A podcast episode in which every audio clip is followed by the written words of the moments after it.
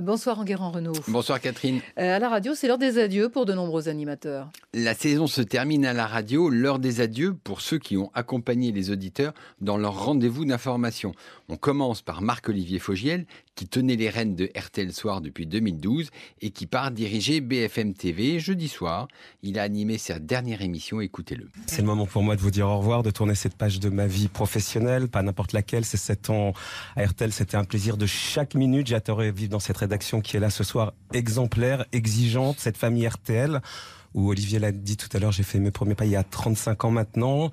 Euh, je vais rester un auditeur d'RTL évidemment dès 18h. Je souhaite bonne chance à Thomas Soto et je salue Alain Duhamel euh, avec qui ou à côté de qui j'ai beaucoup appris et où j'essaie de grandir aussi euh, sur RTL tous les soirs. Merci infiniment. Merci. Et Greg, j'ai pas salué Greg parce que je le vois pas, je l'avais écrit. Alors, il n'y a pas que Marc-Olivier Fogiel qui a offert un pot de départ. Toujours sur RTL, Jérôme Chapuis a laissé son micro du 6-7 pour rejoindre le quotidien La Croix, dont il devient le rédacteur en chef. Et sur Europe 1, c'est Audrey Crespo-Mara qui a appris que son interview politique du matin ne serait pas reconduite la saison prochaine. Une matinale qui perd également Nico Saliagas, qui a réveillé les auditeurs pendant une saison. Alors ça c'est pour RTL, mais à Radio France aussi, c'est l'heure des départs. Guy Lagache, numéro 2 du groupe, a annoncé son départ en début de semaine. Une différence de point de vue avec Sibyl Veil, a-t-il expliqué sobrement. Dans un tout autre domaine, il faut aussi signaler le départ de Johnny Ive, le célèbre designer d'Apple. Sir Jonathan Ive est une légende vivante. Il a été appelé il y a 27 ans par Steve Jobs pour sauver la marque à la pomme.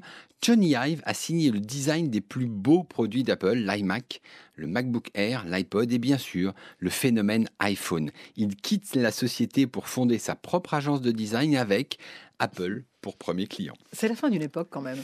C'est surtout une évolution marquante du modèle économique d'Apple. Jusqu'à présent, la firme ne comptait que sur les ventes d'iPhone pour grossir. Aujourd'hui, ces ventes ralentissent. Apple mise donc désormais sur la vente de services comme les applis, la musique et bientôt la vidéo. Les services représentent déjà 20% du chiffre d'affaires d'Apple. Surtout, elles ont deux avantages majeurs. Un, c'est un revenu récurrent puisque les abonnés d'Apple Music payent chaque mois. Et deux, c'est très très rentable. En attendant la rentrée, les, les, Français se passionnent euh, pour le football féminin. Vendredi soir au Parc des Princes, l'équipe des Bleus était confrontée aux Américaines championnes du monde en titre. Le miracle n'a pas eu lieu. Les Françaises ont été battues 2-1 par leurs adversaires. Les joueuses ont incontestablement gagné les cœurs des Français et rempli le portefeuille de TF1. Vendredi, le match a de nouveau rassemblé plus de 10 millions de téléspectateurs.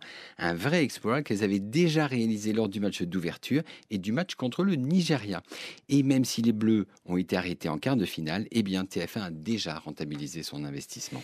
Michel Simès euh, va décliner sa marque Dr Good sur le numérique. Alors Michel Simès c'est un touche-à-tout génial. Médecin, homme de télé et de radio, il a fait une incursion remarquée dans la presse en lançant le magazine Dr Good, un véritable carton qui se vend à 200 000 exemplaires. Du coup, cette marque Dr Good a été rachetée par Webedia, le géant français du numérique. Michel Simès va lancer un site ludique sur la santé et un site d'éducation à la santé pour les enfants. Il fera intervenir les autres stars de Webedia, comme les youtubeurs Norman et Cyprien.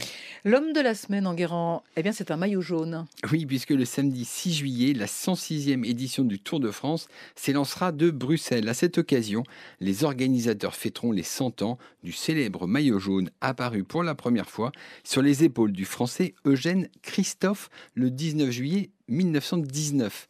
Et à propos du Tour de France, signalons le réjouissant ouvrage de Béatrice Houchard, Le Tour de France et la France du Tour, qui explique comment cette compétition est devenue un véritable mythe national. Euh, Tour de France qu'on suivra bien sûr euh, sur France Info. Merci beaucoup Enguerrand Renault, très bonne semaine et au week-end prochain. Merci.